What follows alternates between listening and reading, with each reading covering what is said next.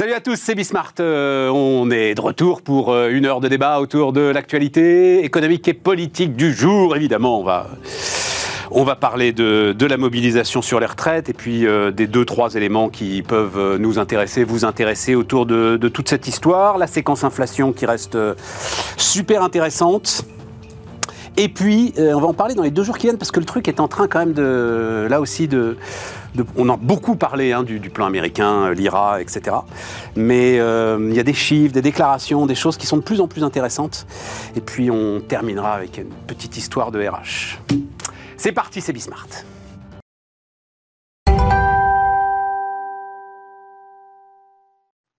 Donc, autour de la table, euh, Jérôme Matisse. Salut euh, Jérôme, euh, prof de finance euh, notamment à Dauphine. Erwan Tison, salut euh, Erwan, directeur des études de l'Institut Sapiens et Bénédicte Tillois. Salut euh, Bénédicte.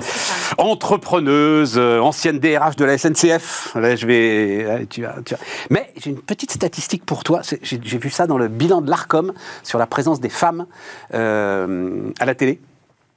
Donc ça progresse en présence, mais pas en temps de parole. Je sais- je- tu vas adorer cette statistique.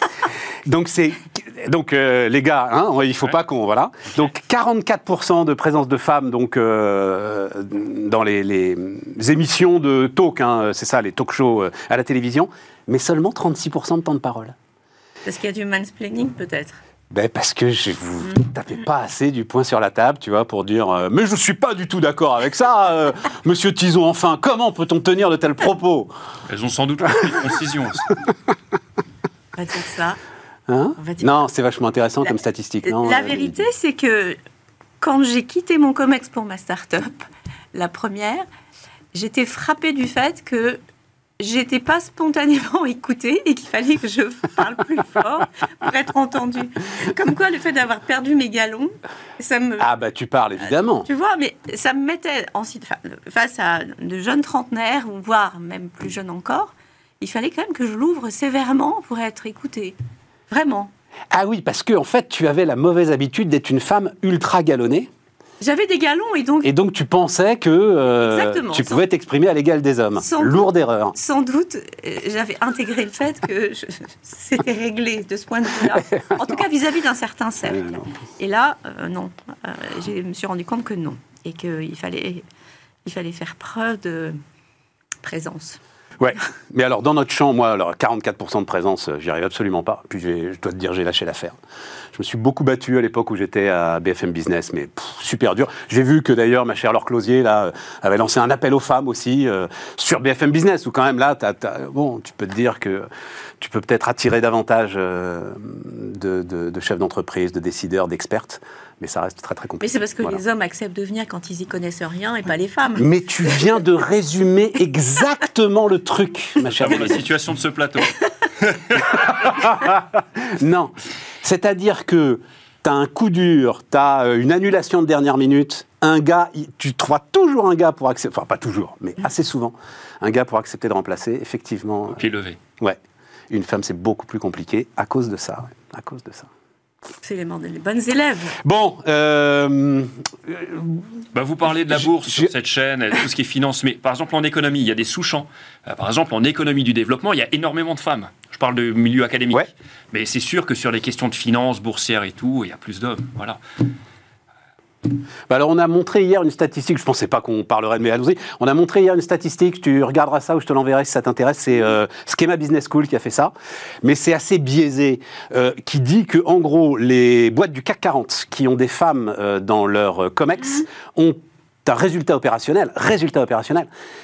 40, je crois que c'est 48%, formidable Sibyl qui nous remet le, le schéma, je crois que c'est 48% supérieur euh, à celui des hommes. Mais, comme tu peux le voir là sur euh, ce schéma, alors c'est compliqué à voir à la télévision, mais fais-moi confiance, c'est aussi les secteurs féminisés sont les secteurs qui ont de toute façon plus de marge. C'est le luxe, c'est la cosmétique, c'est des choses comme ça. Oui, et puis Euh, alors que chez ArcelorMittal, c'est quand même un peu plus compliqué. Voilà. il y a sans doute aussi un, un biais, c'est-à-dire que c'est pas tant les femmes que la diversité.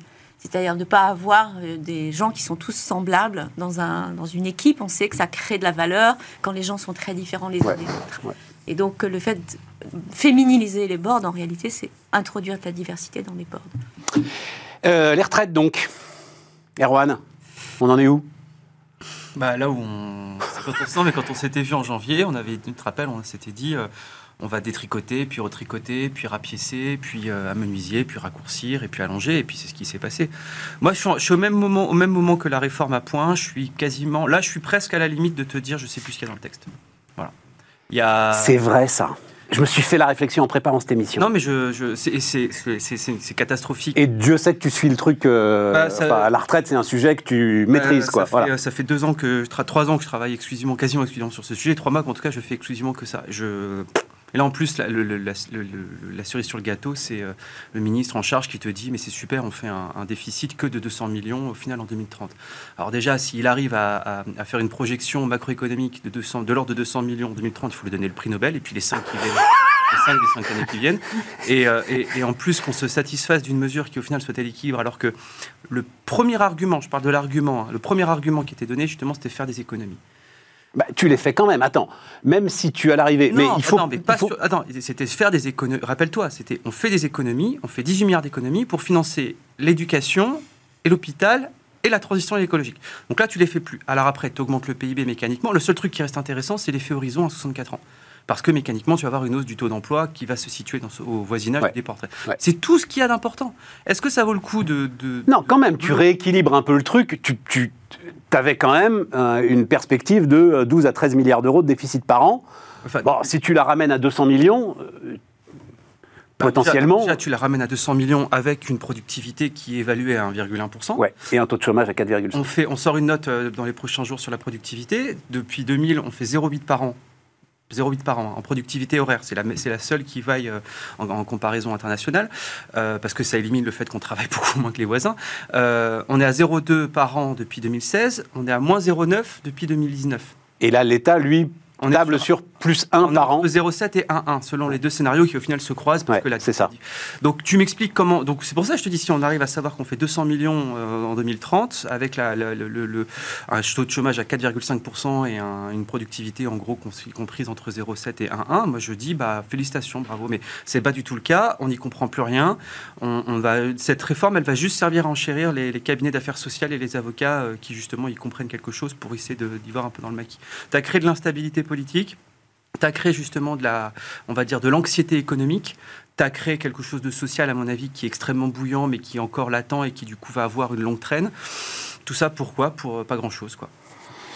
Mais du coup, l'avantage, l'avantage, si je peux être cynique, je termine là-dessus, l'avantage, c'est que 2027, euh, tu pourras plus agir sur le, le levier départ, âge de départ. Ça, à mon avis, ce sera fini, on sera vacciné, parce qu'on verra en plus que ça servira à rien, parce que ça s'accompagne de plein de mécanismes de compensation. Donc, tu seras obligé de mettre en place la capitalisation. Et donc, du coup, moi, je pense que c'est le seul avantage qu'il y a aujourd'hui, c'est qu'en fait, les gouvernants, alors peut-être que c'était fait sciemment, et dans ces cas, c'est un coup de génie politique euh, à long terme, mais peut-être que du coup, là, c'est la dernière réforme des retraites, à mon avis, qui sera purement paramétrique. Entre le machiavélisme et la connerie. Exactement. Il vaut mieux choisir la connerie parce qu'elle est beaucoup plus facile d'accès. Exactement. Mais c'est vrai, euh, c'est vrai, on a pu prononcer le mot capitalisation. Plus que ça, tu as eu des. a- t'as- t'as eu un- Je vous avais écrit ça sans que le sens de rotation de la Terre ne s'inverse. Et tu as, des, su- t'as des, t'as tous les enfin, t'as beaucoup, beaucoup de médias maintenant, même de grandes audiences, qui justement font des débats. Pas est-ce que la capitalisation c'est absolument catastrophique, on va travailler jusqu'à 80 ans, c'est est-ce que c'est la façon de sauver le système par répartition Ouais. Et je trouve que, le- on en parlait à l'Institut Sapiens, parce que c'est un combat qu'on mène malgré euh, contre vents et marées depuis plusieurs années. On, on nous a traité tout et de vendu à tout. Alors je précise qu'on est payé par absolument personne pour, pour, euh, mettre en place la capitalisation. C'est peut-être une démarche un peu égoïste de vouloir des pensions de retraite à un certain niveau dans quelques années, mais on remarque que ça, ça, le changement a été assez brutal, comme il a été sur le nucléaire c'est quelques l'année dernière. Donc on, on a des changements de thématiques et de paradigme dans, la- dans le débat public qui sont assez intéressants parce qu'on est en train de faire des révolutions coperniciennes sur pas mal d'idées. Bénédicte? Eh, Alors, si tu- je... Non, vas-y, si tu as un commentaire général, parce qu'après, j'ai des questions quand même euh, un peu SNCF qui m'intéressent. Bah, si tu veux, pose-les. Euh, ce dont, moi, ce dont je me rappelle, c'est cette- en, en 2007, donc ça fait déjà quelques années, j'étais directrice de région à la SNCF et j'ai dû gérer pendant une dizaine de jours les conséquences de je ne sais plus quelle euh, 2007, étape service minimum euh, de, de l'évolution. Non non de l'évolution de la de la des retraites. Je ne sais plus quel était le passage en 2007 et c'est d'ailleurs à l'issue de cette euh, grève de 10 jours qu'a été établie euh, la notion de service minimum et l'obligation pour les grévistes de se déclarer 48 heures à l'avance. Mais c'était déjà, c'était déjà le sujet, c'était déjà cette bataille d'arguments, c'était déjà les mêmes représentations. J'ai l'impression en fait de revoir la même histoire se reproduire. Comment on fait quand tu es jour sans fin quand tu es DRH et que tu subis une grève qui n'a rien à voir avec l'entreprise Mais, mais enfin, c'est malheureusement la vie quotidienne euh, euh, des DRH des grandes entreprises publiques et particulièrement de celles ah, de la SNCF. La La Poste, SNCF. c'est fini. Il y avait la Poste. Et particulièrement de celles À la qui, a- qui ont un pouvoir de blocage Ouais, voilà. potentiel. hein. Voilà. C'est vrai que le système se réduit. Et d'ailleurs, les organisations syndicales pratiquent l'allocation stratégique des ressources. hein. C'est-à-dire que plus euh, le, le- moins le syndicalisme a de prise effective dans la population, et plus ils ont intérêt à, à avoir des chaudrons bouillants là où potentiellement ils ont des leviers pour euh, agiter le pays. Et donc, on sait très bien quand on est DRH que quelques semaines avant euh, des grandes échéances politiques, il va y avoir plein d'événements, de micro-événements qui vont être montés en épingle et qui vont être reliés à des enjeux politiques, de, de telle sorte que lorsque les mouvements de grève vont être euh, engagés, il y ait suffisamment de grévistes pour faire la jonction finalement entre des bobos du quotidien et les éléments euh, politiques sur lesquels les centrales ont appelé les organisations syndicales à se bouger. Euh, on le sait. Et c'est- cruel parce que... Et donc, quand, quand tu es, toi, poste de DRH de la SNCF, tu, tu dis, bon, bah, on va attendre que ça se passe Ou tu essayes de limiter la casse Tu essayes quand même de discuter avec eux En fait, tu es, sous la, t'es sous la double pression de l'État qui veut s'assurer que ça va se passer correctement. Et puis de l'autre côté, euh, de la part des, des organisations syndicales et des collaborateurs, où tu te dis, ce serait bien quand même qu'il y en ait le moins possible qui soient en grève, parce que euh, on va encore être montré du doigt. Donc, tu es dans une situation de- d'essayer de manier la chèvre et le chou. Et je crois que le plus terrible, euh, et ça m'est arrivé, c'est en fait quand euh, tu, tu as des combats internes qui sont des combats directement liés à l'exploitation ou à, en tout cas à l'objet de ton travail quotidien que tu, sur les, auquel tu dois renoncer parce que euh, très haut, on t'a expliqué qu'en fait, compte tenu des enjeux pour le pays, euh, ton projet a beaucoup d'intérêt, mais ce serait mieux si tu pouvais le faire plus tard pour ne pas euh, menacer un, un- un projet qui est bien plus grand que toi. Et j'en ai eu quelques-uns des comme ça, et ça c'est vraiment très dur. Ouais. Et je crois que c'est une des raisons de démobilisation potentielle du management. Et tout l'enjeu, moi, pour moi, c'est de protéger le management dans ces moments-là, c'est-à-dire de faire en sorte que les, les combats qui ont de la valeur, c'est-à-dire ceux qui sont capables de faire avancer les choses à la fois pour les clients et pour les salariés au travail, tu continues à les mener et qu'ils ne soient pas euh, finalement pris en otage par euh, des débats qui ne les concernent pas. Et euh, voilà, ça c'est la vie quotidienne des directeurs d'établissement de la SNCF. C'est l'occasion de leur, rendre hommage parce que on, les voit en fait finalement parfois, on les associe à la tête du dernier syndicaliste qui est venu exprimer quelque chose alors que personne ne se rend compte du fait que il a son travail plus tout ça. Et, et- et qu'il est souvent tôt le matin euh, dans les chantiers, les, euh, euh, sur les voies, à faire en sorte que les collaborateurs, les collègues soient au boulot et que ça fasse et que, le- et que les choses avancent. C'est, merci de me donner l'occasion d'en parler parce que c'est, vrai que sinon on dit Ah, ils sont tout le temps en grève. Ben, en fait, ils sont appelés par les centrales syndicales pour être sûrs que le moment venu, ils seront là. Certaine manière, c'est leur loyauté on peut, à leur cause. Et euh, la loyauté à la cause euh, des dirigeants et de tous les euh, managers de terrain, c'est de faire en sorte que ça tourne, y compris ces jours-là, du mieux possible et qu'il n'y ait pas de vandalisme, qu'il n'y ait pas de. de, de- de- euh, que les gens ne se retournent pas contre les installations. Y compris les voyageurs, d'ailleurs. Enfin, et Ouais. que, et que là, et que, voilà, donc. euh, non, c'est. Non, non, comme tu dis, ils ont leur travail, et ça en plus. Exactement. Ouais. Un mot sur. euh, Jérôme, ouais, mais vas-y, vas-y, oh, plus qu'un mot, on a le temps, on est bien. hein. Je voulais juste dire un mot sur la capitalisation, parce que comme tu l'as dit, le Sénat lance une étude là, sur la capitalisation des retraites. C'est un sujet qui est d'autant plus important qu'il dépasse le seul thème des retraites. Euh, par exemple, les États-Unis, on sait que c'est un système par capitalisation, c'est notamment ce qui leur donne leur force de frappe pour financer l'innovation. Parce que euh, ça passe par les marchés financiers avant de sortir de la poche de l'actif et rentrer dans la poche du retraité. Et ça change complètement la donne de la société et de l'économie dans son ensemble. Alors, bien sûr, il faut faire attention, parce que comme on sait, lors des crises, lors de la crise des subprimes, les fonds de pension américains ont perdu 40%. C'est énorme. Il y a des gens qui ont vu leur, retraite fondre comme neige au soleil. Et puis, attention, si jamais on glisse doucement vers ce système-là, ou qu'on qu'on met une once, je dirais, de, de capitalisation dans notre système de retraite, à pas ouvrir la porte à la décision individuelle, parce qu'on sait qu'il y a une forte proportion de nos compatriotes qui prendraient de mauvaises décisions Ah, pour eux-mêmes, très clair. d'autant plus corrélé avec le niveau d'éducation. Très Il clair. veut avoir une vision court-termiste et qui, qui ouvre la porte à la pauvreté quelque part. Très Donc clair. il faudra quand même mettre des garde-fous si jamais on, on va vers, euh, vers ce chemin-là. Et puis aussi juste un mot de réflexion sur euh, l'usine à gaz dont parlait Erwan. En fait, tu dis, euh, plus personne n'y comprend plus rien. Il y a une usine à gaz. Ouais. Je suis largué, moi aussi.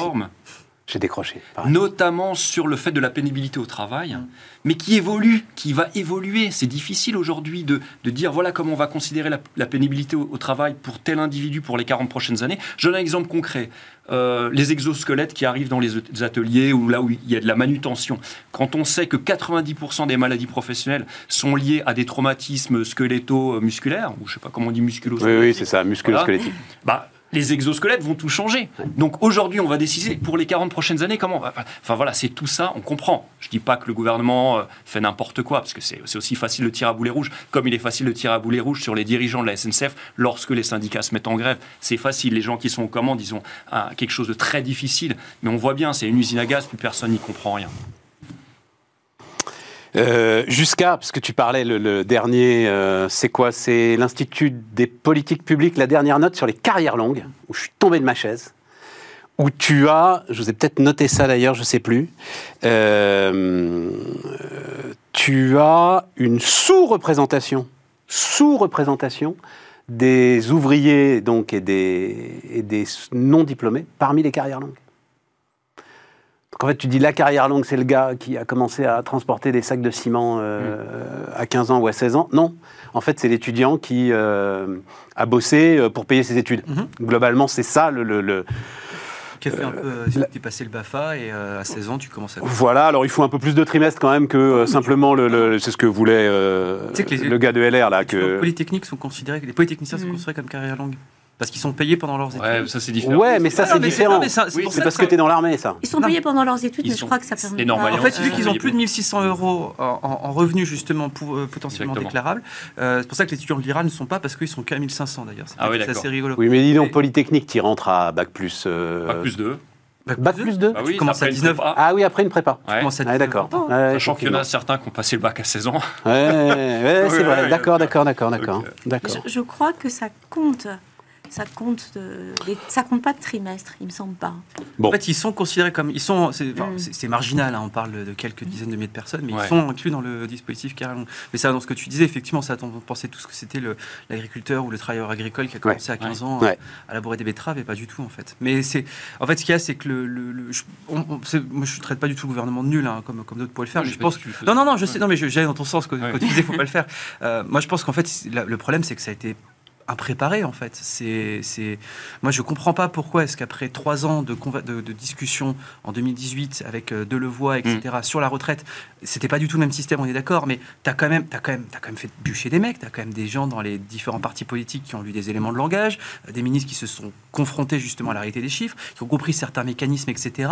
Et que là, tu arrives avec des, des ministres qui des fois disent complètement l'inverse, ou alors même pire, un ministre, sans le citer, qui par deux fois lui met deux mèches, qui a donné euh, un, un- un- avantage fou à la CGT sur le travail des femmes et sur euh, les 1200 euros. Moi, je trouve ça absolument incroyable, cette impréparation-là. Si tu avais depuis le début de dire, voilà un texte, on bouge pas sur ça, on bouge pas sur ça, on peut négocier là-dessus et on discute que de là-dessus, euh, là, du coup, tu peux, et, et- et on vous explique pourquoi est-ce qu'on fait ça, pour l'horizon 64 ans, pour augmenter le taux d'emploi, pour augmenter le PIB, voilà nos prévisions, voilà euh, à, à 5, 10 ou 15 ans. Enfin, j'ai une- théorie là-dessus. Michael Zemmour, Michael Zemmour, très bon économiste, Sur les même si c'est- 1200 même si euros, c'est ouais. pas mon bord politique, il a en, en 10 minutes, il a flingué la réforme. Totalement. Donc c'est qu'elle était pas prête. Mais j'ai une théorie là-dessus. Alors pardon à ceux qui écoutent régulièrement parce que je vais les saouler parce que je, je- je pense que euh, notre président de la République, en fait, il se regarde être président de la République. Et donc finalement, son sujet c'est pas la réforme des retraites. Son sujet c'est je réforme. De la même manière que euh, tu te souviens de ces photos un week-end où il faisait la guerre en Ukraine. Son sujet c'est je fais la guerre en Ukraine. Et tu peux comme ça changer de pied sur un sujet comme la guerre en Ukraine et sur la position à avoir euh, vis-à-vis de la Russie en quelques semaines. Parce qu'en fait, ton sujet, c'est pas la guerre en Ukraine. Ton sujet, c'est je suis président, je fais la guerre. C'est Ton sujet-. Non, mais tu comprends ce que je veux dire. C'est, c'est- il est, enfin, pardon de le dire comme ça. Moi, je- je- vraiment, j'y réfléchis parce que c'est la même chose. Je- il est dans une série télé, il est dans West Wing, et, et il joue des épisodes, tu vois. Il, il a joué l'épisode guerre, là, il joue l'épisode euh, réforme. Euh, il nous joue d'autres épisodes. La tournure que ça prend, c'est plutôt The Office. Oui, si tu veux. Comment est-ce que tu peux changer de pied Sur le nucléaire en 18 mois Entre la fermeture de Fessenheim et le discours de Belfort, il y a 18 mois. Comment est-ce que tu peux changer de pied à une telle vitesse sur un sujet pareil si t'es pas dans quelque chose qui euh, ne relève pas de la conviction, euh, mais relève bah, d'une aventure personnelle? Bon, c'est une théorie qui vaut ce qu'elle vaut.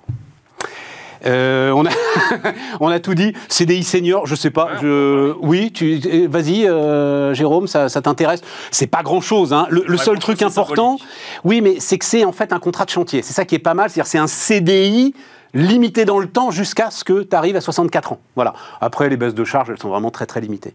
Ouais, elles sont limitées, mais il y a quelque chose de théorique. C'est-à-dire que jusqu'à présent, la, la baisse des charges ne prévalait que sur le niveau de, de salaire. Ouais. Pourquoi? Parce qu'il y avait un goulet d'étranglement en termes de chômage autour du SMIC. Donc tous, tous, tous les revenus qui étaient autour du SMIC de 1 jusqu'à 2, 2,5 fois le SMIC, c'était euh, partiellement euh, Exonéré. Voilà, exonéré.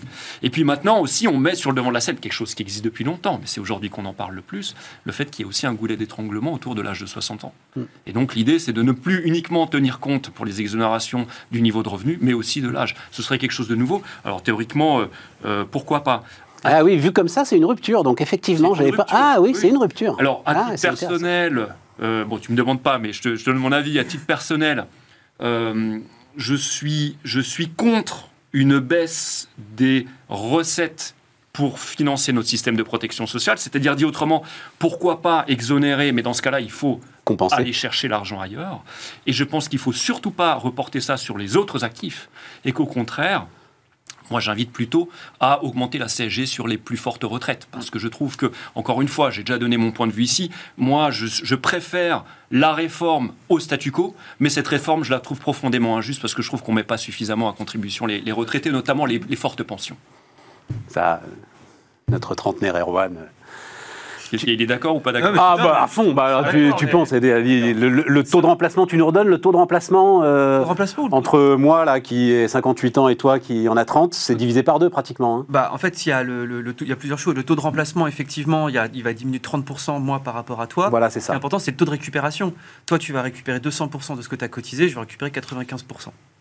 Donc, Mm. euh, Ah oui. C'est spectaculaire. Ouais, moi je suis d'accord. Enfin, 200% si je passe pas sous un camion euh, non, bien sûr, ma retraite. hein, voilà. Toi, Stéphane, représentant de, représentant, souhaite pas. Je ne souhaite représentant, pas. représentant de ta cohorte. représentant de ta cohorte. Mais sur- de juste sur le CDI senior, le, le- moi je, je- je rejoins ce que, ce, que, ce que tu viens de dire. Là- Là-dessus, encore une fois, affaiblir par des cotisations. Le, le vrai problème, je pense que ce qu'on regarde, c'est pas uniquement une question de coût, parce que l'entreprise va pas avoir un effet d'aubaine parce qu'elle va gagner 30 euros par mois sur, euh, sur un coût du travail.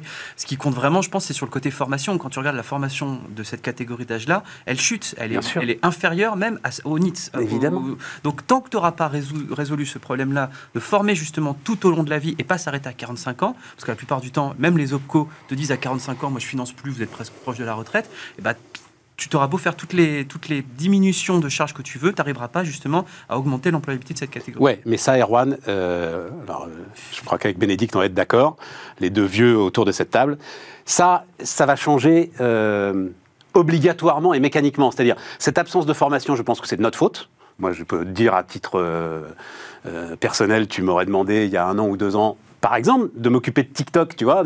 C'est un peu ça, la formation, essayer de voir ce qui bouge. Non, mais j'en sais rien, tu vois, essayer de voir ce qui bouge et tout. C'est bon, laisse tomber, euh, de toute façon, j'en vois le bout. À partir du moment où, Oui, paf, l'horizon se décale, on va forcément Non, mais c'est un tout. transformer la façon de, de gérer nos carrières. Bénédicte? Ouais, je suis d'accord avec ça. C'est enfin, d'abord apprendre tout au long de sa vie, c'est enfin, c'est c'est le seul moyen de, on l'a dit, tout le monde l'a dit, de se préparer à des évolutions qui sont de plus en plus rapides. Donc, euh, Chat GPT, qui l'aurait cru. Donc, euh, de toute façon, faut bien, faut bien l'apprendre. Le fait de savoir qu'on va encore travailler, ça donne envie d'apprendre. Et puis, de toute façon, apprendre, c'est le seul moyen de ne pas vieillir. Donc, euh, euh, Oh là là, comme c'est beau. non, mais c'est vrai. voilà. Qu'est-ce que je te dis de plus? En fait, le. T'as pas fait tes 36% de temps de parole Non, non, je mais- j'ai- tout à fait l'occasion de le faire. de- ne t'inquiète pas. Je- tu vas me donner, tu vas m'en donner d'autres opportunités. Bon, bah d'accord, bah alors euh, on va marquer une pause et euh, on va repartir sur euh, les nouvelles opportunités.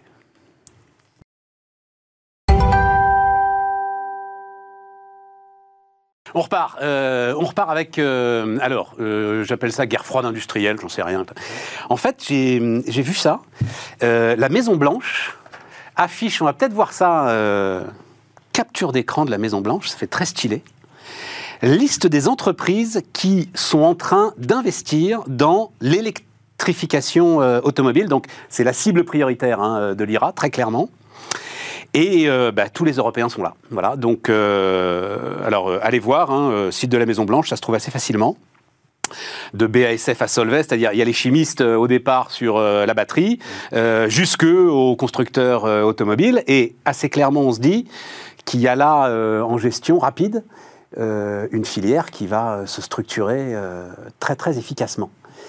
Bénédicte, avant de rentrer dans le détail de, de ce qui est en train de se passer, toi, tu as, un point de vue particulier là-dessus. Voilà, vous voyez là donc le... le- Moi, le- j'- enfin, oui, j'ai un point de vue particulier, c'est-à-dire je dis bravo et je trouve que le, le gouvernement américain montre qu'en conjuguant la croissance et les questions du climat, en fait, on relance l'économie et ça me casse les pieds, vraiment, fondamentalement, enfin, pour pas dire plus, de voir que de notre côté, on est uniquement toujours sur les questions de taxes et de machin. Et, je trouve que c'est deux poids, deux mesures.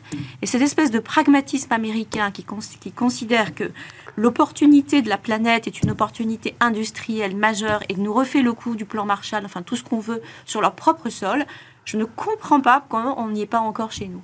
Et, quand je. Enfin, et à côté de ça, là, il on parlait des retraites tout à l'heure, je voyais sur des palettes qui étaient en train de brûler avec des, syndicalistes de la SNCF qui euh, avaient mis euh, tout un bazar avec des pneus. À côté d'eux, il y, avait, a un jeune type qui est venu dire Mais vous êtes en train de brûler la planète. Et le mec a dit euh, Ta gueule, ou je sais pas quoi, c'est pas le sujet. Et je me dis qu'on n'a pas été capable de faire converger l'économie, la croissance et les questions vertes en France aujourd'hui, dans les organisations, dans les, la, RSE et euh, les RH sont chacun dans leur couloir de nage. Euh, tout le monde, en fait, est bien pensant sur ces questions-là. Et pendant ce temps-là, les Américains mettent du pognon sur la table pour faire avancer leur schmilblick. Et, et ça m'énerve. Je me dis, mais qu'est-ce qu'on attend? Voilà, c'est ça. Excellent. Tu parles comme le patron de Repsol. Le patron de Repsol, il y avait une, pas vu, je- il y avait une grande réunion des, j'ai lu ça ce matin dans les Échos, euh, grande réunion des pétroliers euh, du monde euh, à Houston quand même, hein, euh, voilà. Et le patron de Repsol a dit exactement ça. Il a dit, donc c'est le pétrolier espagnol, hein, vous avez une carotte, on a un bâton. Vous avez des subventions, on a des taxes. Vous avez l'IRA, on a la taxe carbone. Et j'avais pas vu le truc comme ça. Et voilà. Tu... Et, et dans les boîtes, c'est comme ça. C'est-à-dire que dans les boîtes, je vais faire caricatural, et pardon si tu as du courrier à cause de moi, Non, mais tu as d'un côté un- une, des cahiers revendicatifs sur le social, les augmentations de. Les, les, les- le- enfin, les questions d'inflation, etc., qui sont certes légitimes, et puis de l'autre côté, tu as des, jeunes- des jeunes ingénieurs qui arrivent et qui ont, prennent, enfin, ont des propos très définitifs et en même temps te balancent des équations très compliquées pour montrer qu'en fait on est à côté du sujet, qu'il faut s'y prendre autrement, etc. Ces gens-là ne se parlent pas. Ces gens-là ne se parlent pas. Et donc, du coup, qu'est-ce qui se passe? Eh ben, Tu as la DRH qui écoute euh, plutôt les syndicats. de de l'autre côté, la RSE essaie de trouver sa place. Et ça continue à pas se parler. Et c'est grave, parce que c'est quand même des sujets, on n'a pas tant de temps que ça. Bon. Alors, euh, Et la finance est en train de se bouger en disant bon, dites donc les gars, euh, il me faut de la data un peu précise et un peu auditée parce que euh, j'ai mes investisseurs qui m'en réclament. Voilà. bon. Mais on n'en est que là. Ouais, non, non, mais Erwan, tu. Non, sur le, sur le, je, je partage tout ce qui vient d'être dit. Le, le- après, il y, a- il y a un débat qui monte aussi en ce moment. Moi, j'ai j'ai l'impression, tu sais, avec le refus des Allemands de, euh, sur la, la de sortir Ouais. la voiture thermique en 2035, que en fait, on se dit, c'est un peu décourageant parce qu'on se dit quoi qu'il arrive, on n'y arrivera pas. Quoi. Le, le, le- à justement impulser un changement. Moi, je pense, je, je- bon, c'est peut-être ma, ma déformation de macroéconomiste, mais le, je pense que le changement doit d'abord être macro avant d'être micro. Et c'est par ce genre de changement, de gros signaux macro, justement, qu'après, ça va Mhm. infuser au, au- au niveau local. On en a déjà débattu plusieurs fois, on va pas le refaire sur ce plateau. Je sais qu'on n'est pas d'accord, Stéphane, mais moi, je pense que cette décision d'interdire en 2035 les véhicules thermiques est une très bonne décision, non pas d'un point de vue économique, mais d'un point de vue environnemental. Parce que c'est tout ce qui va avec, on se dit on change de monde maintenant. Et même si on est effectivement, on représente 7 ou 8% de la production mondiale d'automobiles par rapport justement à deux mastodontes, eh ben, on reste quand même le premier marché et on envoie un signal, peut-être que c'est de la vertu signalée, mais on envoie un signal en tout cas qu'il faut changer. Et je pense que ce signal-là combiné... C'est l'Amérique qui est en train de l'envoyer, ce signal-là. Ah, en plus, non mais en plus, donc du coup c'est pour ça que ça va dans le bon sens, c'est pour ça que de faire marche arrière comme le font les Allemands aujourd'hui, parce qu'en fait ils ont très peur d'être demain la Grèce de l'Europe, à juste titre à mon avis, bah c'est, c'est, on va pas forcément dans le bon sens. Et quand on regarde après les, je vais pas être catastrophique, parce que... À la limite, Erwan, si, si ça avait été, de ce que j'ai compris de cette histoire hein, euh, allemande, si ça avait été parce qu'ils ont peur d'une mutation de leur modèle économique, quelque part, tu aurais pu le défendre. Visiblement, c'est de la politique politicienne pure c'est la du ministre des Finances libéral qui est en perte de vitesse et qui veut défendre. Porsche dans sa région. On en est là quand même, hein, a de priori. la hein. même manière que le nucléaire et les histoires de Exactement. 50%, c'était l'accord entre le Parti Exactement. socialiste et les écolos, Exactement. et qui a conduit à... à- Oui, mais c'était il y a 10 ans, tu peux te dire, euh, Ah. quand même, la prise de conscience a sérieusement progressé. quoi. Non, mais c'est le. non, je, je comprends ce que. En fait, on est pris en otage de, de- de ces gens qui font joujou avec leur image. Et c'est les décisions justement structurelles. Et, et alors, c'est peut-être le libéral euh, libertaire qui parle, mais c'est le. On est pris, pris en, otage par ces décisions-là, des personnes qui jouent à être président ou qui jouent à justement euh, faire ça et ça. Mm. Regarde, t'imagines l'été, l'hiver qu'on passerait là, euh, l'inflation, comme on en rigolerait si on avait eu vers, vers Super Phoenix à l'époque, en 97, si on avait eu la centrale bouger en 82. Non, mais. Alors, je veux pas préempter de la réussite des travaux de Super Phoenix quand même, mais. Non, euh, Toute chose égale par ailleurs, ouais. Stéphane, comme on peut le dire, on, en rigolerait aujourd'hui de l'inflation. On se moquerait justement des Allemands, euh, on leur nez, on leur vendrait, euh, on leur vendrait notre énergie au prix où on voudrait. On aurait été l'Arabie Saoudite de l'électricité, Exactement. mon vieux. L'Arabie Ah ouais, Saoudite de l'électricité. Et c'est pour ça que les auditions qu'on a au ce moment-là à l'Assemblée nationale sont excellentes et je pense qu'il faut que ce soit peut-être suivi potentiellement d'une, pas d'une judiciarisation, mais peut-être que des petites peines, des petites peines symboliques d'éligibilité pour les gens qui ont fait strictement n'importe quoi. avec. Excellent. Mais Pourquoi pas Non, mais attends, l'Assemblée nationale cette nuit a tenté de voter l'inéligibilité pour les conjoints qui sont justement euh, Qui frappent leurs femmes. violents. Je rentre pas dans le débat, ça me regarde pas, j'ai pas d'avis là-dessus. Pourquoi est-ce qu'on on- on serait inéligible pour une question d'ordre privé alors qu'on a été défaillant d'un point de vue public et qu'on ne peut pas devenir inéligible? Je pose la question dans ces cas-là. La majorité n'a qu'à s'en emparer de cette question-là. Et comme ça, ça nous éviterait d'avoir du renouvellement, de retrouver des mecs. euh, Et donc Hollande inéligible. bah pourquoi pas? Il a fait. Excuse-moi. il- Et Macron, c'est quand même lui qui ferme. Hein. et Macron, et Macron, et Borne, tout ça, et euh, Hulot, inéligible. et tous ces gens-là. Bah, je, je, je pense que pourquoi pas T'as as fauté, t'es éliminé. Ouais, C'est multidimensionnel. Ah, c'est chaud. Un président va forcément faire une erreur dans un domaine. Il doit tous les jours prendre. Et même un Non, mais dans ces cas-là, on qualifie, chaud, des crimes, que- pour- des crimes contre le futur. Dans ces Non, non, cas, mais tu peux je veux choisir. dire, euh, Je fais confiance à nos, nos juristes pour trouver. euh, En tout cas, je ce suis qui pas a- constitutionnaliste, hein, j'en suis ce une piste. que- hein. non, mais ce, que- ce qui est assez, ce qui est terrible, c'est qu'en fait, on se rend compte que on est, on est dans la période des grands shifts. Ouais. Et ça, on sait dans les organisations, dans les entreprises, qu'au moment des grands shifts, avoir des gens qui ont une vision, c'est quand même, euh, ça fait tout changer. Et, et- et- et ça met la boîte dans, dans de bons rails. Et là, se dire qu'en fait, au moment où on aborde autant de ruptures potentielles, on a potentiellement un manque d'imaginaire, un manque de, de- de courage à certains endroits, je trouve que ça fait un peu peur. Oui, mais regarde, Tu regarde la réaction. Euh, euh, réaction des grands constructeurs européens à, euh, donc au fait qu'on n'arrive pas à voter finalement. Les gars, en gros, répondent écoutez, on s'en fout en fait. Le train est parti. On y va. Euh, Stellantis ne change rien. Euh, Renault ne change rien aux décisions stratégiques euh, qu'ils ont prises. Donc, tu vois, peut-être que cette vision, euh, peut-être que cette vision est là quand même. Bah écoute, ça serait bien. Ouais. Ça serait bien. Parce qu'en en fait, sinon, ce qui est en train de se passer, et on va revenir sur le débat des retraites précédents, c'est un risque quand même de fracture de la société. On l'a déjà vu pour, dans plein de domaines, mais il y a avec l'agisme qui rajoute en fait, tu vois, des questions générationnelles, je les trouve cruelles en ce moment. hein. Je trouve qu'on entend des choses assez, euh, assez dures hein, sur une classe d'âge qui aurait bénéficié de tout et qui, euh, et, et- et qui serait la cause de tout. Et, et sans doute, C'est pas tout à fait faux non plus. c'est pas tout à fait faux, mais tu vois, ça contribue pas à ramener la paix des ménages dans les organisations On et est à faire d'accord. en sorte C'est pas non justement plus que le fait fameux index senior et toutes ces questions-là soient traitées avec euh, un peu de discernement. Peut-être qu'en fait, euh, si on suit Erwan, on est tous inéligibles. Bénédicte, toi et moi, tu vois. Tous ceux qui ont voté pour la, Passer 50 balles, Voilà. t'es inéligible. tous ceux qui ont voté pour, ce- pour la retraite à 60 ans, on leur enlève leur carte. euh. Jérôme, l'IRA, tout ça, machin, ça t'intéresse Oui, on est, on est euh, face à une révolution industrielle verte qui va Ouais. rebattre complètement l'écart de la mondialisation, de l'industrialisation. Et tout le monde se prépare avec un jeu très fort. Les États-Unis, mais pas que.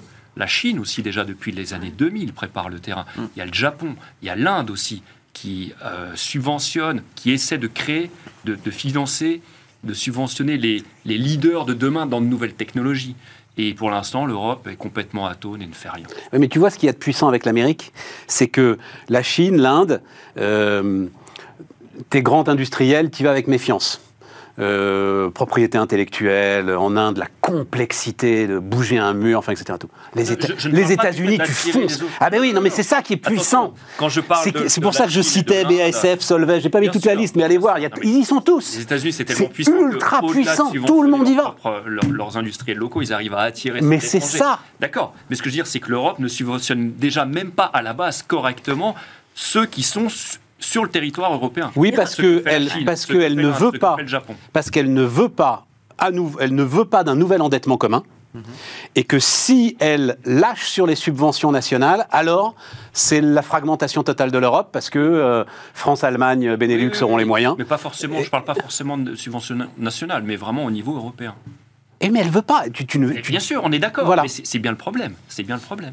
Sans compter que ça attire les talents. hein. C'est-à-dire, enfin, je sais plus, je le lisais il n'y a pas très longtemps, que euh, micro- euh, dans l'équipe de hum, Microsoft, euh, dans l'équipe de Google qui cherche à lutter contre ChatGPT, il doit y avoir 10 polytechniciens ou normaliens. Ah, ben euh, Oui. qu'en fait, toutes les équipes. Bah oui, mais enfin, ça- des programmes comme ça, ça envoie des signaux aussi à des gens qui ont envie de partir parce que c'est fascinant de travailler sur, le- sur, sur ces sujets, euh, là où il y a de l'argent qui arrive, notamment pour des chercheurs qui n'en ont pas en France. Enfin, Séquence inflation. Euh, bon, tu vas dire, euh, Erwan. Ouais, tu, tu reprenais l'émission sur euh, l'essence et euh, on refait la même. Ah non, alors quand même, un truc intéressant. Alors là, c'est. euh, où est-ce que j'ai vu ça? Euh, Ouais.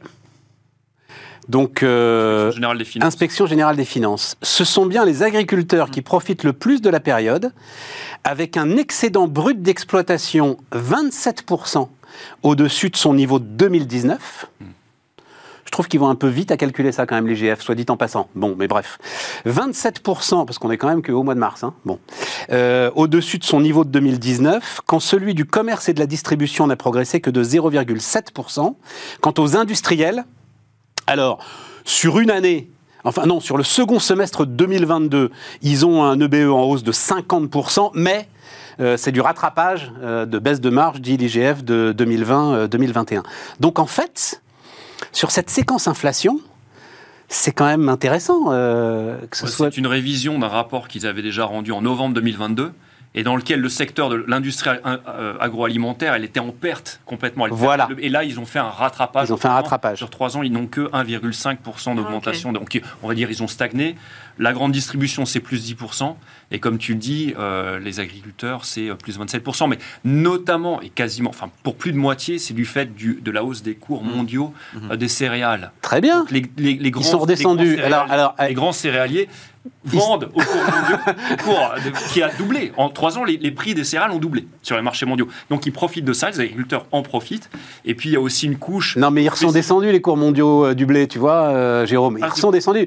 Et, Et là, et, et, leur, et leur, les prix euh, ne vont pas redescendre. leur- les prix ne vont pas redescendre et il y a autre chose. Tant mieux, hein, enfin, tant mieux, j'en sais rien, Une mais- couche franco-française, c'est la, la- la promulgation en 2021 de la loi Egalim 2, Ouais. qui fait que bah, en fait, l'industrie euh, ne va pas véritablement négocier les prix avec les agriculteurs parce qu'ils savent que mécaniquement, ils vont le reporter sur la grande euh, redistribution, la grande distribution. Voilà, donc euh, il y a une perte, il y a- il y a tous ces mécanismes qui sont à l'œuvre, mais c'est intéressant de décomposer. Je trouve que le travail de l'IGF a été intéressant parce qu'ils ont regardé dans la chaîne de la valeur ajoutée, ils ont décomposé maillon par maillon et regardé finalement qui prenait quoi, etc. Mais, Il faut pas mettre non plus tous les agriculteurs dans le même panier. mais bien sûr, mais, mais l'IGF dépend de qui? De Bercy. Bah de Bercy, bien sûr. Et, et on a quand même vu un ministre à Bercy, donc, enfin, j'espère qu'il l'a lu ce rapport. Bah, lui, avec euh, euh, les gars de la grande distribution derrière lui en disant bon, euh, euh, ils vont faire des efforts, euh, euh, c'est sur eux que repose l'ensemble des efforts que demande le gouvernement. Leclerc a d'ailleurs boycotté le truc en disant euh, je vais pas aller faire ce, euh, ce show de, de politique spectacle. Voilà. Bon, la grande distribution, quand même, plus 10%. plus 10% Mais où est-ce que tu vois plus 10 Moi j'ai moi j'ai vu le, le- le commerce et distribution c'est plus 0,7. Moi, J'ai regardé ce rapport et euh, sous le chapitre grande distribution, c'est Ah 10% d'accord parce que le ouais 2019 à le mien doit prendre tout tout le retail. En novembre, c'était rien, c'était zéro, c'était même euh, c'était euh, 0,5%. Et depuis euh, novembre, ils ont largement rattrapé la grande distribution. a largement D'accord. rattrapé. D'accord. Erwan Bon, trois choses. Premièrement, effectivement, l'opération politique est absolument lunaire. Enfin, moi, je, je trouve que Michel Leclerc a raison quand il dit euh, si jamais on avait du gras, en fait, il fallait le casser avant. Quand euh, euh, moi, j'ai, enfin, en ne s'affichant pas avec eux, il disait moi, je suis déjà à l'os, euh, je vends quasiment tout prix content, coûtant. Bon. Euh, la grande distribution n'est pas que la seule façon de faire ses courses aussi. On- on- en fait, hier, c'était la promotion de ce que certains sociologues appellent la France moche. Tu sais, ces, ces grands euh, préfabriqués qu'on a en dehors périphérie des centres-villes et qui ont tué en fait nos- la plupart des centres-villes des villes Ouais, moyennes. enfin bon, dis donc, Non, mais- bah non, mais euh, qui ont tué, qui ont permis. Alors ça, je- je- moi, je vais les défendre. euh, Ah bah, tu- bien sûr, non mais ça je sais bien, mais moi je... je- Attends, si- s'il y a encore un tout petit peu, un tout petit peu, parce que tu sais, c'est ce que dit Thomas Philippon, notamment, la prochaine révélation- révolution que va rater la France, c'est la révolution agricole. Bien sûr. Et s'il y a encore un tout petit peu d'innovation agroalimentaire, c'est à la grande distribution que tu Non, le dois. C'est parce qu'elle a ouvert ses linéaires Je suis... à des tas de gars. euh, Je suis d'accord, Augustin Paluel-Marmont, Michel et Augustin le racontent très bien. S'il a réussi Michel et Augustin, c'est grâce à la grande C'est pas distribution. l'alpha et l'oméga du, ri- du, du- du commerce. On est d'accord. C'est ce Oui. que je te dis. Or, ça a été présenté comme tel.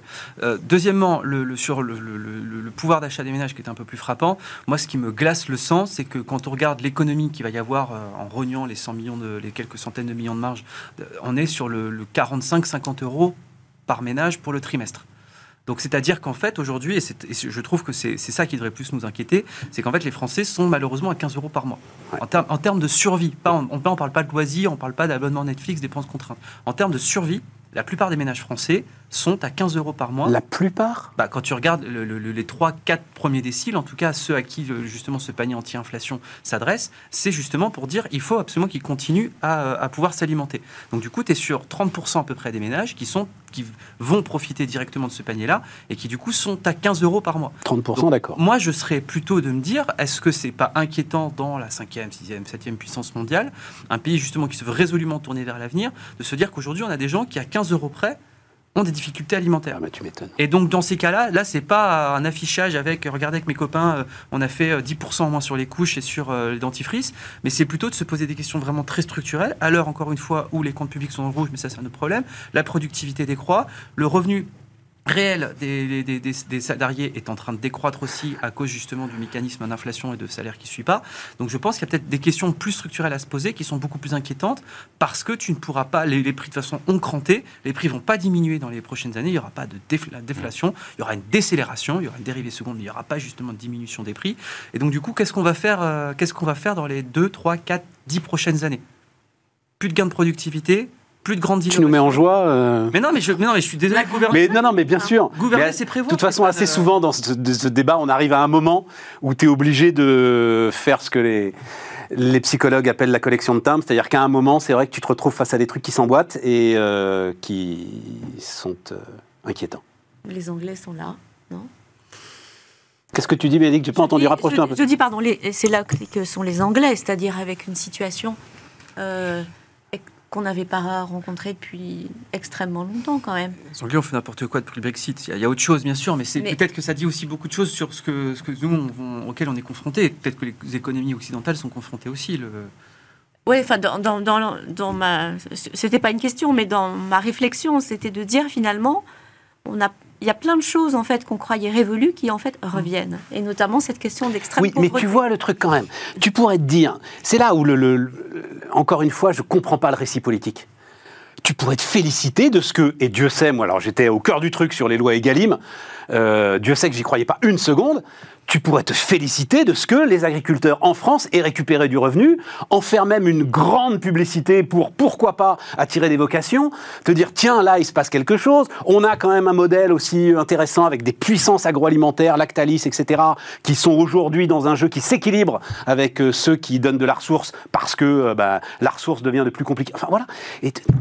Et non, non, non, tu te retrouves à devoir tirer toujours sur les mêmes Mais- pour soi-disant satisfaire un discours poujadiste, alors pour le coup purement poujadiste, puisque c'est la naissance du poujadisme, elle est là, euh, qui est là depuis euh, les années 50. Non, mais un parce peu que c'est dans la culture de la victime, en fait. On met, on tout le monde Enfin, dans le même panier, c'est-à-dire euh, les agriculteurs, bah, les grands céréaliers, c'est pas euh, le petit, euh, le petit fermier du coin. Non, mais c'est pas seulement Et les grands céréaliers. Moi, je, enfin, non, mais- je connais bien la filière du lait. Je peux te dire que Ah bah, euh, oui, ça s'est bien passé. viande, ils ont eu des os de, de, de, de, de marge. Absolument. Donc les grands gagnants, ce sont les céréaliers. Ils ont pu, ils ont pu s'équiper, voilà. ils peuvent moderniser, ils La peuvent apprendre des trucs incroyables d'ailleurs sur la voilà façon dont le lait est géré aujourd'hui. Mais Ouais. les autres, alors, dans une moindre mesure, les légumiers aussi. Mais bon, il y en a qui, perdent. Et, le fait de mettre aussi tout le monde dans le même panier du point de vue euh, des consommateurs, c'est ce que tu dis. Tu nous dis il y a trois déciles, les trois déciles, les- on va dire les 30% des Français euh, les moins aisés dans ce pays, qui ont des fins de mois difficiles, notamment sur l'alimentaire.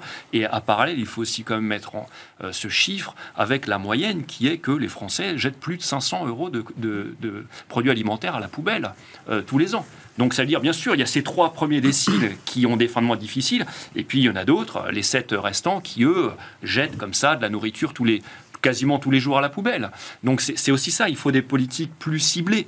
Euh, c'est ça l'enjeu.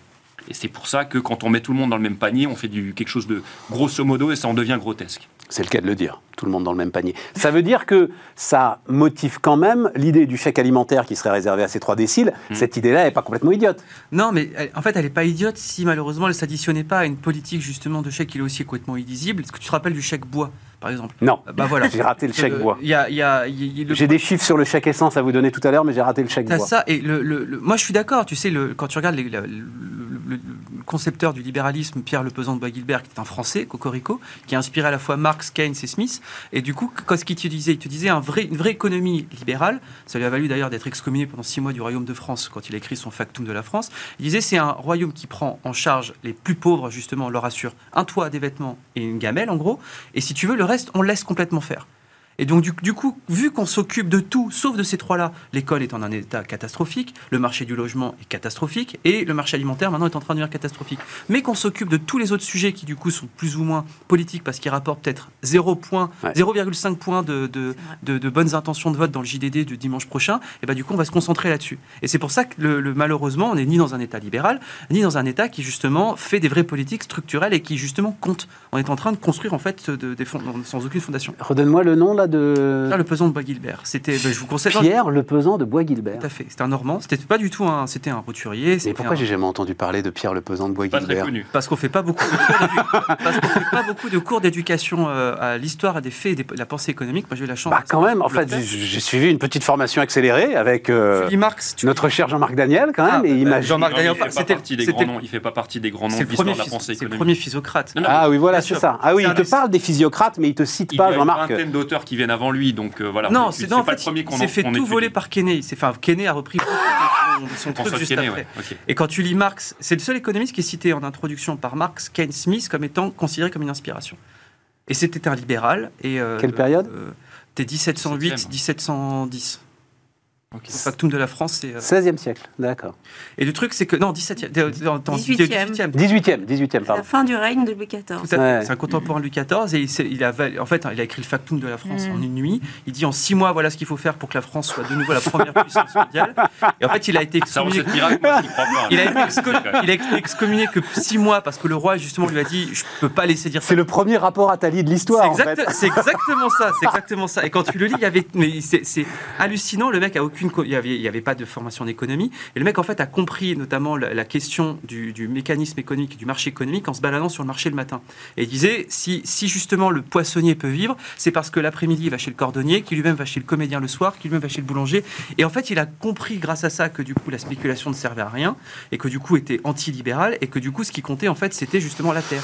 Et que, que Bon. aura repris après avec plus de marketing et du coup Kenney est plus connu que. Qu'est-ce qu'on est savant, grâce Ouais, c'est top, hein Euh, euh, Non, parce que euh, chaque essence, donc, euh, les subventions, alors c'est d'une manière générale, les subventions aux énergies fossiles ont doublé l'an passé pour dépasser donc les 1000 milliards de dollars. C'est euh, x2 par rapport à 2021 dont 346 milliards de dollars pour le seul gaz. Donc ça, c'est ce que dit l'Agence internationale de l'énergie. L'ampleur de ces interventions reste un signe inquiétant pour la transition énergétique, nous dit l'Agence internationale de l'énergie.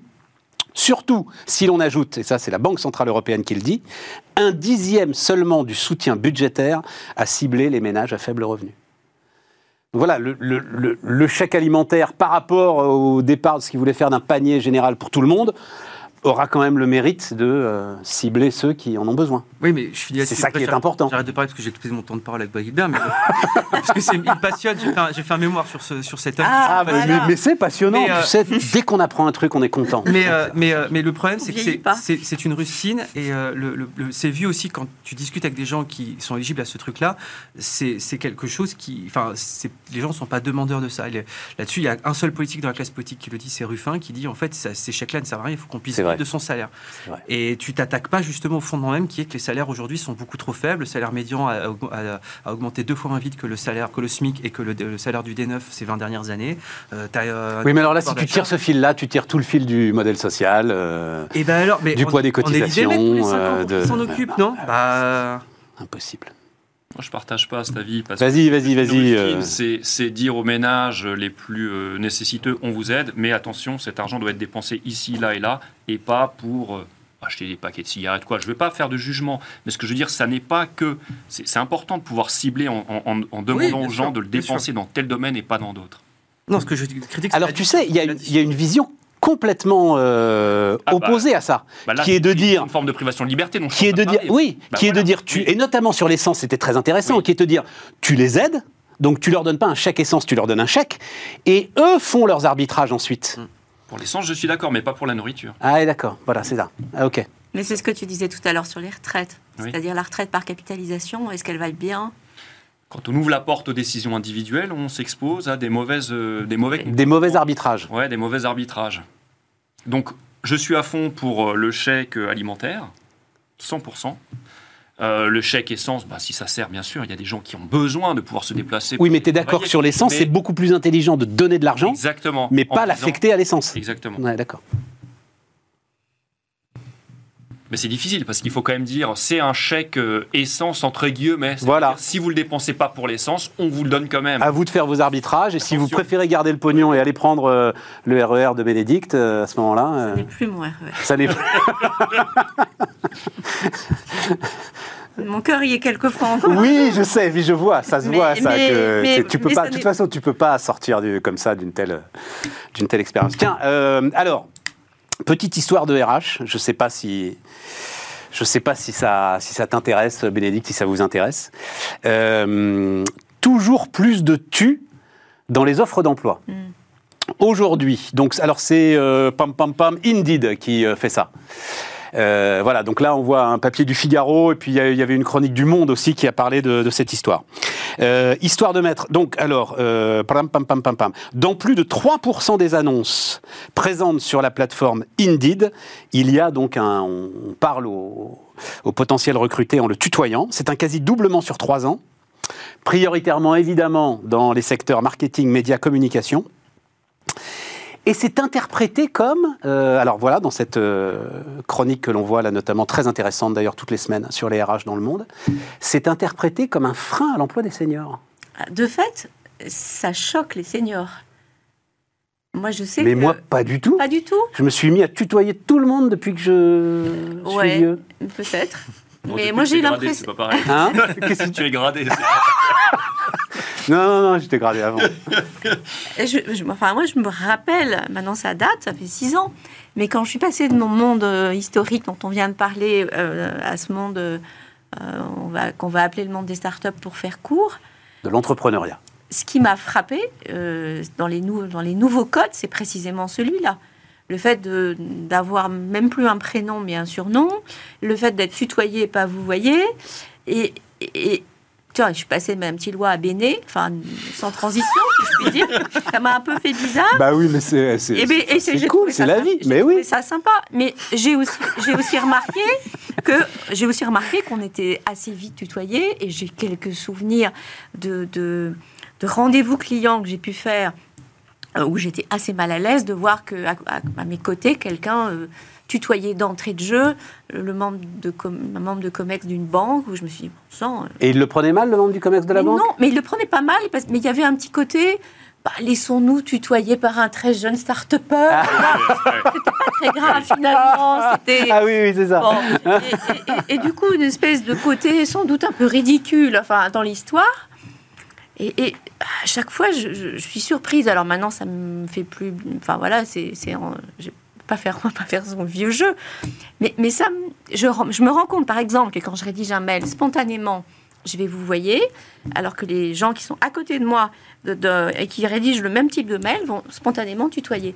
Et pour aller plus loin, euh, le Labérage, qui est euh, une association qui valorise, euh, on va dire, le nouveau futur du travail, vient, a sorti un contrat de travail, un modèle de contrat de travail dans lequel euh, on tutoie la personne, on lui explique les choses en retirant tout le verbiage euh, du droit social.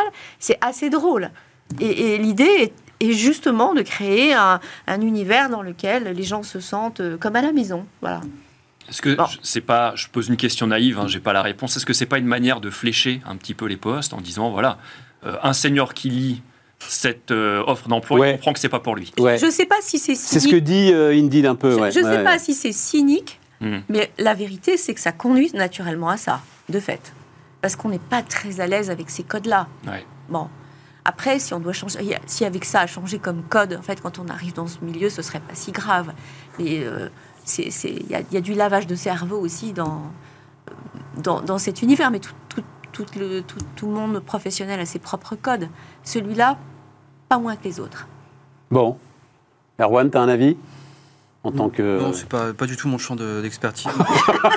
non, mais, non, mais t'as le droit d'avoir un avis. oui, c'est un avis qui purement ne, soit pas, qui ne soit pas puisé dans les écrits du euh, C'est un- 16e siècle c'est tu un- vois, ou du c'est 18e un- siècle. C'est un, avis. euh, bah, à l'époque, on avait du tutoyant plus facile, ça c'est sûr. Mais le, non, c'est un avis purement, purement personnel. Le, moi, je supporte pas le tutoiement euh, direct. Je trouve que. Ah, c'est vrai? Ah non, non, moi c'est vouvoiement directement. Sauf quand, tu on te tutoie, le, le tutoie et le tutoiement est euh, réciproque. Quand Ah, bah oui, bien sûr, il est réciproque. Non, non, Ah bah, mais il je- doit être Ah réciproque. oui, mais c'est on pas. d'accord. Tu sais, moi, enfin, je, pas parler de moi, mais j'avais un, j'ai, eu d'autres fonctions syndicalistes euh, quand j'étais jeune étudiant, euh, pas à l'UNEF, hein, je te rassure, mais euh, dans une organisation qui s'appelait AFAGE, et on, on avait souvent des réunions avec des, des, des- des représentants beaucoup plus âgés que nous. Le tutoiement était systématique parce qu'il y avait le côté âge, et donc du coup, nous renvoyer un tutoiement quand tu as 19 ans et que tu viens réclamer une hausse de tel et tel volume horaire ou d'augmentation de tes bourses, et qu'en face tu renvoies un tutoiement, bah, c'était vu effectivement comme la personne, Comme une défiance. une mise à égalité. Ouais. Et- mais c'était politique, là, pour le coup. Et par contre, toutes ces offres, euh, moi, ce qui me fait marrer, c'est que toutes ces offres, effectivement, où on tutoie, bah, je parle sous l'égide de la DRH, mais quand on regarde après les processus de recrutement, il faut faire une demi-heure de Skype avec machin, trois quarts d'heure avec le CDFO, machin, des intitulés que tu connais pas, puis une vidéo de 30 minutes, puis deux heures de machin, et qu'en plus, après, quand tu regardes euh, les indicateurs de bien-être dans ces entreprises-là, et qu'en fait, c'est des- c'est c'est absolument invivable pour la plupart de ces salariés-là, il faudrait peut-être qu'ils se concentrent plus, peut-être sur plus de formalisme d'affichage et un management qui soit plus bienveillant à la fin.